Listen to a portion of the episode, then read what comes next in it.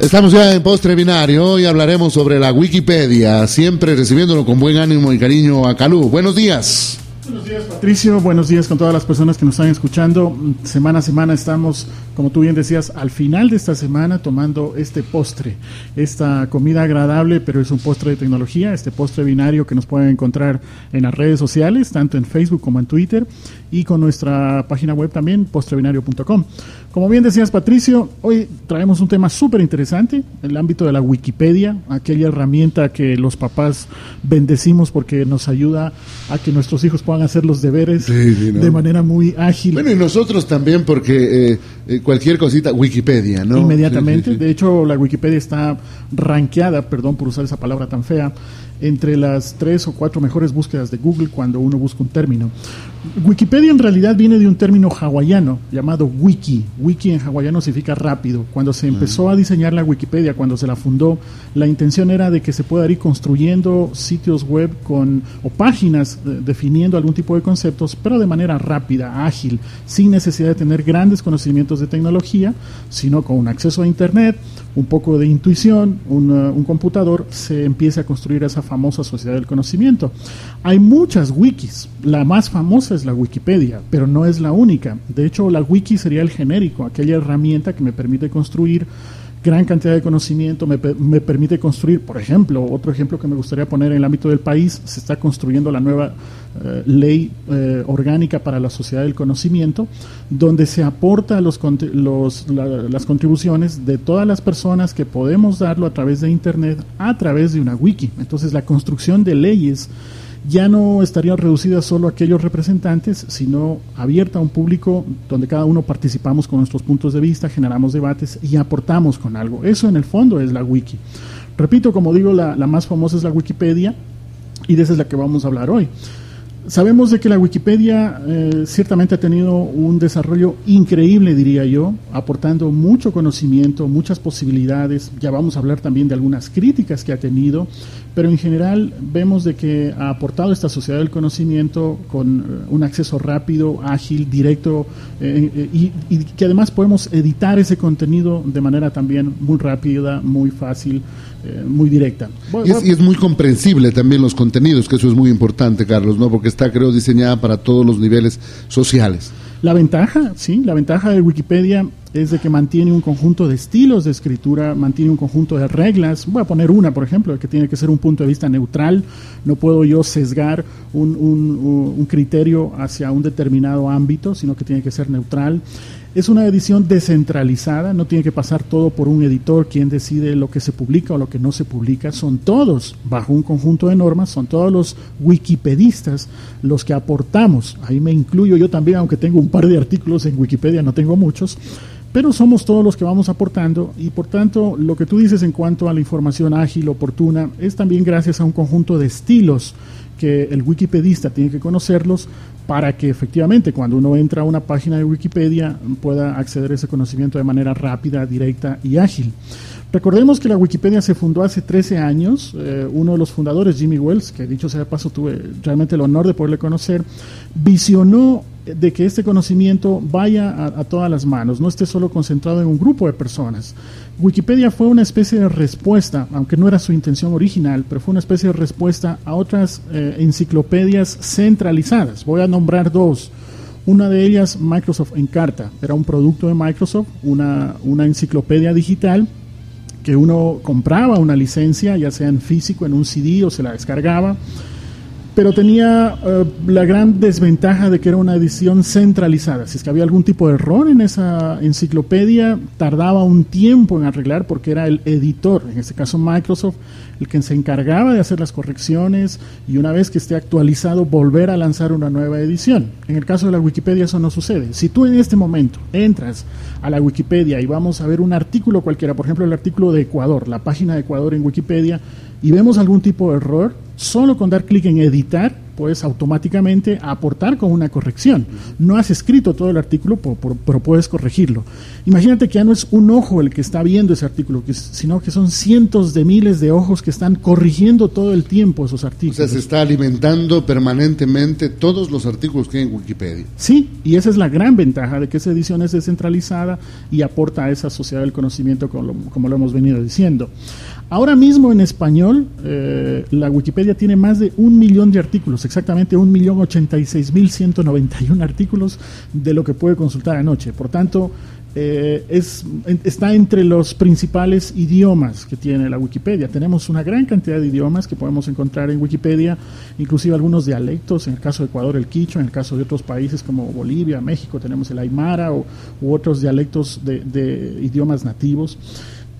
Por tanto, las, las, barreras de ese acceso al conocimiento cada vez van cayendo, son muy directas y son, son una gran fuente de, de, información. Yo quisiera por lo menos nombrar cuatro conclusiones que hemos podido ver de estos años en la que Wikipedia ha venido trabajando. La primera, sin duda, es el ejemplo más práctico de esa famosa inteligencia colectiva. A veces se habla mucho de la inteligencia colectiva en teoría, pero cuesta encontrar un ejemplo práctico. Yo diría que la Wikipedia es un ejemplo práctico de que efectivamente lo que somos expertos en algo lo podemos aportar en un solo punto de, de encuentro y que las personas puedan acceder a ese conocimiento sin necesidad de que tengamos una barrera en cuanto a precio, en cuanto a disponibilidad eh, o, inclusive en cuanto al ámbito legal. Recordemos que los contenidos de Wikipedia están bajo una licencia Creative Commons, que no es otra cosa que la posibilidad de que uno pueda tomar esos contenidos, incluirlos en un nuevo trabajo siempre referenciando a la Wikipedia. Entonces, la primera gran conclusión Creo que la Wikipedia es el ejemplo práctico de una inteligencia colectiva. La segunda es de que a pesar de que la Wikipedia ha recibido duras críticas eh, en cuanto al famoso vandalismo, o sea, personas que entran y tienen mala fe en editar eh, los artículos de forma errónea deliberadamente, eh, siempre hay un conjunto de reglas, especialmente los wikipedistas, que se encargan de evitar ese tipo de vandalismos, de corregir algunas imprecisiones de buena fe pero aún así, eh, como todo producto del ser humano, aunque tiene errores, su fiabilidad diría yo que es más alta que cualquier otra enciclopedia porque hay muchos ojos que la están revisando. Por supuesto, o sea, eh, poner un ejemplo súper sencillo, Calú, hoy de mala fe se escribe un artículo, pero los seguidores de Wikipedia lo están corrigiendo isofacto, por decirlo de alguna manera, lo que garantizaría... Eh, un mínimo de errores, sin dejar de que estos existan, porque evidentemente todos eh, eh, no hay cosas infalibles, hay, hay, cosas falibles en la vida. ¿no?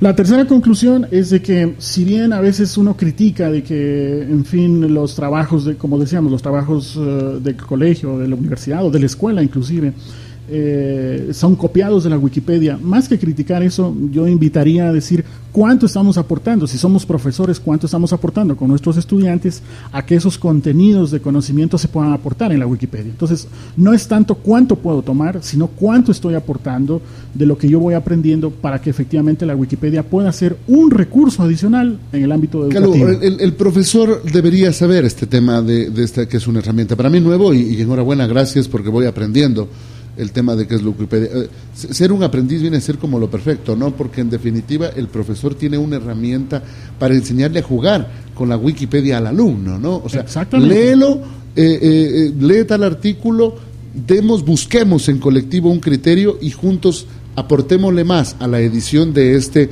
de este artículo publicado sobre tal o cual cosa, por ejemplo, puede ser en la página de Loja mismo, que creo que ya vendría a ser como darle ya la herramienta al, al, al, joven y no solamente la página para que copie. Exactamente, es un recurso educativo construido por muchas personas en simultáneo que nos ayuda a, generar ese, ese, conocimiento. Y la última conclusión es de que lo que decíamos antes, si bien la Wikipedia es la wiki más representativa, pero no es la única. Podemos usar wikis, podemos usar esta herramienta tecnológica para otro tipo de acceso al conocimiento en otros ámbitos fuera del ámbito enciclopédico. Entonces esas serían como las cuatro conclusiones. Antes de dar paso a una invitada, yo quería comentar de que Wikipedia es una organización sin fin de lucro. La pregunta es de dónde se financia, de dónde obtienen el dinero. De todas las donaciones que podemos hacer a la Wikipedia, entrando justamente a la página de Wikipedia y haciendo donaciones desde un dólar hasta un millón de dólares o un poco más, si tu cuenta corriente te lo permite. Quiero decir de que este tipo de iniciativas se financian de los aportes eh, de las personas que podamos hacerlo a través de vías de financiamiento, obviamente en la misma página de Wikipedia. Quiero eh, eh, contextualizar el ámbito de la Wikipedia en nuestro país.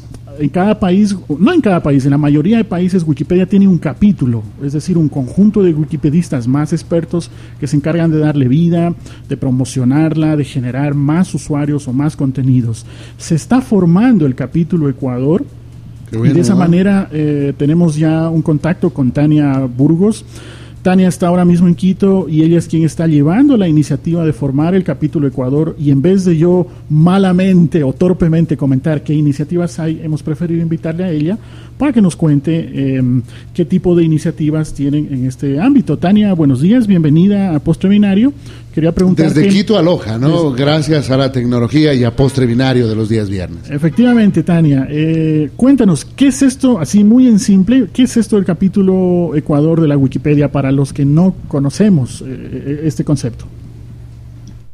Gracias a ustedes por invitarme. Sí, este, nuestra misión en sí aquí en el país es facultar y animar a la gente de todo el Ecuador en desarrollar temas educativos neutrales bajo, como tú ya lo dijiste, licencias de contenido libre para el dominio público y difundir toda nuestra historia eh, ecuatoriana y nuestra cultura de una manera más efectiva y para el mundo.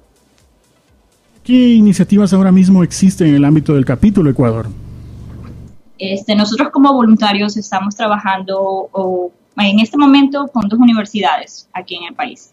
Eh, estamos promoviendo talleres, estamos dando cursos de edición de Wikipedia, estamos enseñándoles a los profesores a de que, Wikipedia es una herramienta más, no el enemigo, tratando de cambiar el, mm, como decir lo malo que tú dices, que las malas críticas que tiene Wikipedia, ¿no? Sobre justamente eh, cuando hay errores, de que hay muchas personas que no saben que hay un botón de editar. Eso es lo que me he encontrado bastante aquí en el país y eso es lo que todos los voluntarios estamos tratando de enseñar a que esto es una herramienta más no el enemigo y que todos, tanto profesores como estudiantes, se pueden beneficiar de ello y podemos aportar a la comunidad global sobre nuestra historia en Ecuador.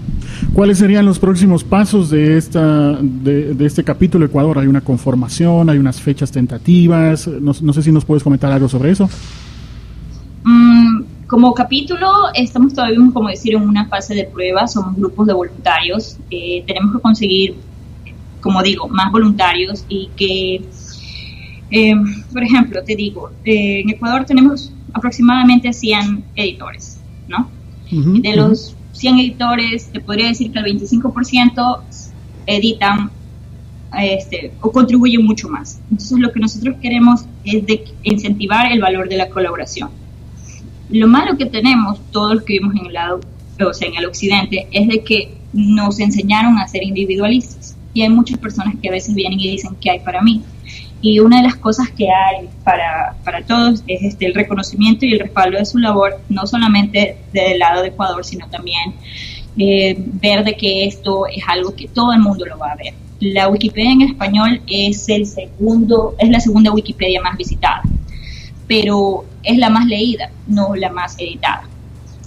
Eso implica de que uno de los puntos que el capítulo Ecuador impulsaría sería justamente no consumir, o sea, mejor dicho, seguir consumiendo la Wikipedia, sino más bien aportar con nuevos contenidos, promocionar la inclusión o la corrección de artículos ya existentes.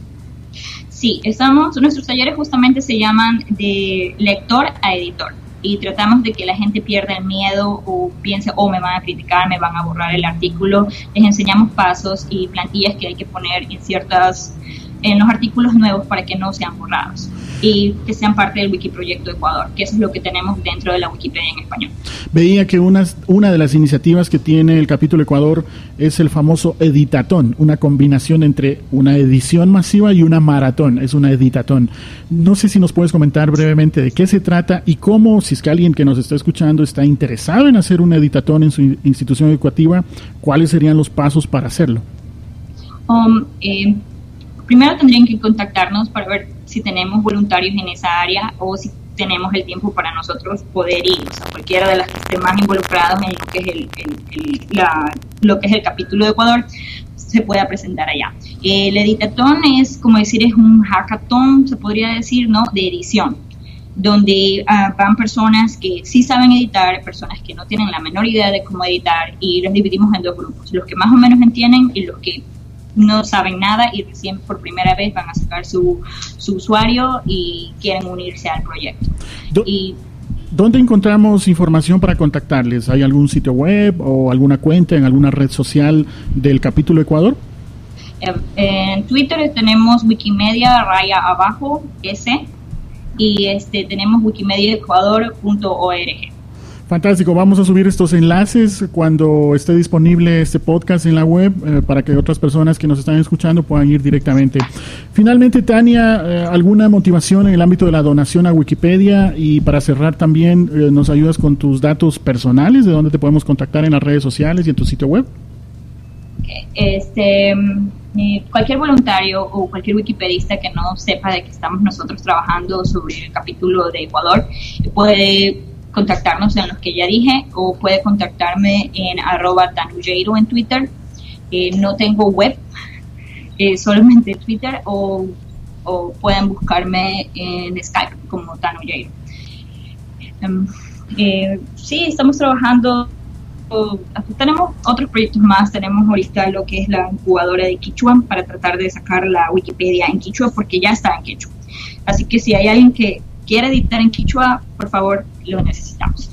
Fantástico, Tania, muchas gracias por tu participación. Qué ánimos, Patricio, y las personas que nos están escuchando, qué ánimos que nos da de que en el caso de Ecuador eh, pueda haber este tipo de edición y aporte a la sociedad del conocimiento. Increíble, realmente eh, viene a ser una herramienta impresionante. Creo que eh, este, este postre binario nos deja muchas lecciones, ¿no?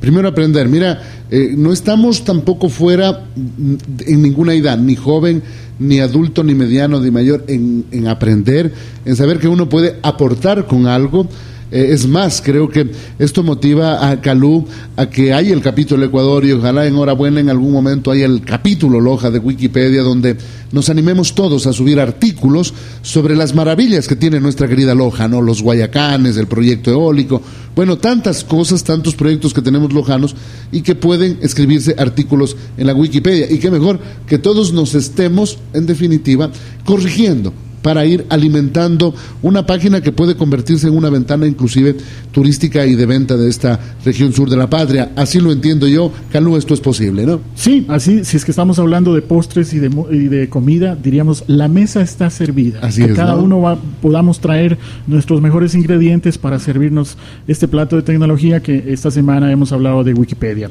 Yo quiero ir cerrando este postre binario, agradecerle a Tania por la participación, motivar a todas las personas que nos han podido escuchar para que, como hemos dicho, seamos unos aportantes a este fantástico modelo de enciclopedia que es la Wikipedia. Recordar que estamos en las redes sociales con este segmento de tecnología, con Postre Binario, tanto en Twitter como en Facebook y en postrebinario.com. Yo soy Calú, también me pueden encontrar en Twitter en arroba Calú y en el sitio web calú.me barra bitácora. Gracias Patricio, buenos días a todos y espero que la siguiente semana traigamos otro postre binario. Así es, Calú, a ti muchísimas gracias y Dios mediante el próximo viernes en punto de las siete y media, postre binario, servido para nosotros seguir aprendiendo. Hasta el próximo viernes.